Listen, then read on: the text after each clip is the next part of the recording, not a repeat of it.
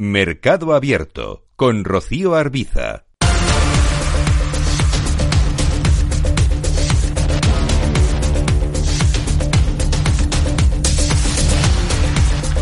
Es momento de saludar en Mercado Abierto a Olivia Álvarez, analista de AFI. Olivia, ¿qué tal? Muy buenas tardes. Hola Rocío, buenas tardes a ti. De ir analizando los diferentes mercados, en este caso en el de divisas, la, el efecto de la referencia clave de esta jornada, que es ese dato de IPC estadounidense del mes de enero, y sus posibles implicaciones para la futura política monetaria de la Reserva Federal. ¿Cómo interpretan ustedes este dato y, sobre todo, esa reacción que hemos visto en el dólar? Ahora mismo está prácticamente plano en su cruce con el euro.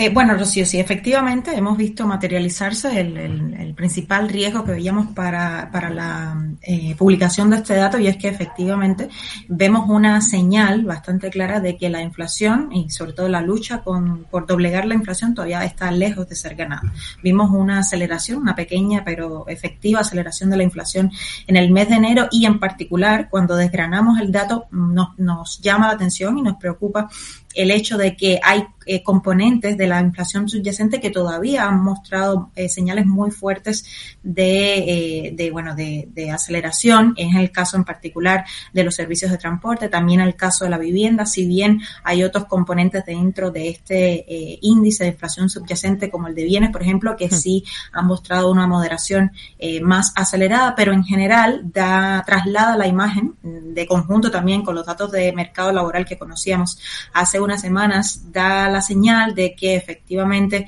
las eh, señales de inflación y de eh, sobrecalentamiento de la economía norteamericana están lejos de llegar a su fin. Y esto se traduce efectivamente en términos de, bueno, la guía de la Fed en probablemente mayores señales de tensionamiento, que es algo que hasta finales del mes de enero el mercado de alguna manera estuvo mostrando eh, cierta complacencia, ¿no? Yo creo que efectivamente la reacción del mercado es muy eh, consecuente con esta repreciación de las expectativas de inflación y probablemente también con ajuste de expectativas en en torno a lo que podría ser una senda algo más tensionadora de la Fed, ya sea con subidas eh, más eh, elevadas de lo que está anticipando el mercado o también con una duración más larga del ciclo de tensionamiento de la Fed. El dólar efectivamente ha reaccionado eh, ligeramente al alza, a tono con, bueno, con el resultado del dato y en perspectiva creemos que todo este balance de riesgos alcistas a la inflación y de riesgos a una Fed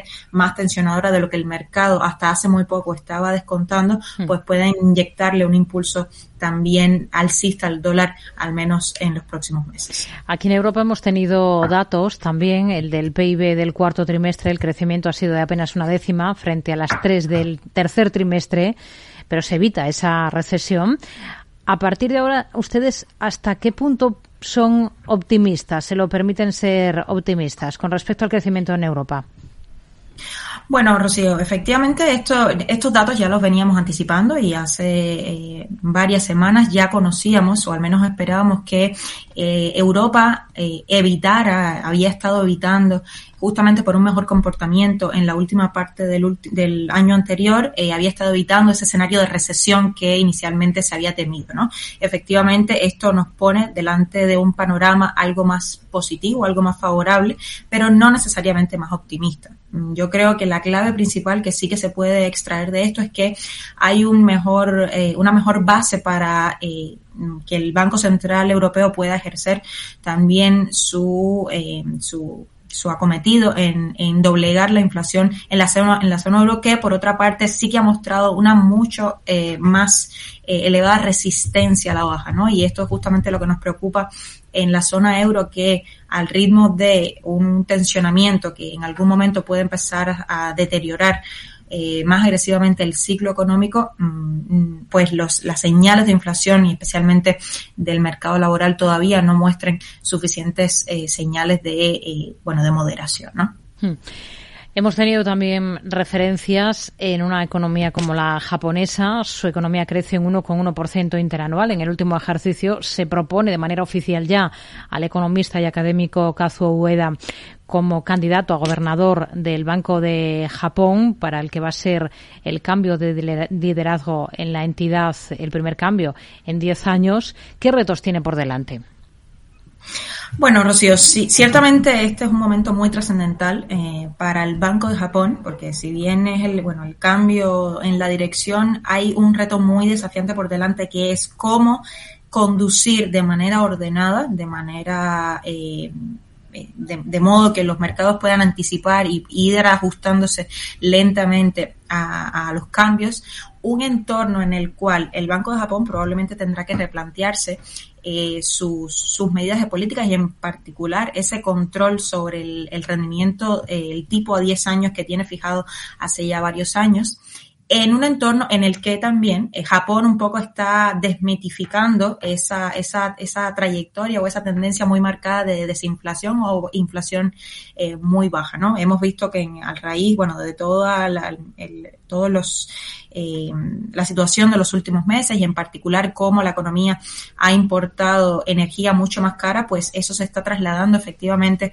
a un mayor nivel de inflación y sobrecalentamiento de la economía japonesa que en algún punto pareciera no ser consistente, no ser coherente con esa política ultra acomodaticia que hasta el día de hoy sí que mantiene el Banco de Japón. Y en ese entorno, pues más allá de las implicaciones eh, domésticas, internas que pueda tener ese cambio, ese giro en la guía de política monetaria, nos eh, preocupa o llama la atención, yo creo, más de manera más significativa todas las ramificaciones que eso pudiera tener a nivel de mercados globales. ¿no? Recordar que Japón es justamente gracias a bueno, eso, esa política de control de la curva es uno de los principales exportadores netos de capital al mundo y un cambio, digamos, en esa guía de política podría significar efectivamente un mm. movimiento de capitales a escala global muy significativo que podría desequilibrar un poco eh, a los mercados eh, al modo que funcionan hoy. Yo creo que el principal reto para el nuevo gobernador va a ser poner eh, la política monetaria en función de las nuevas condiciones de la economía doméstica japonesa al mismo tiempo que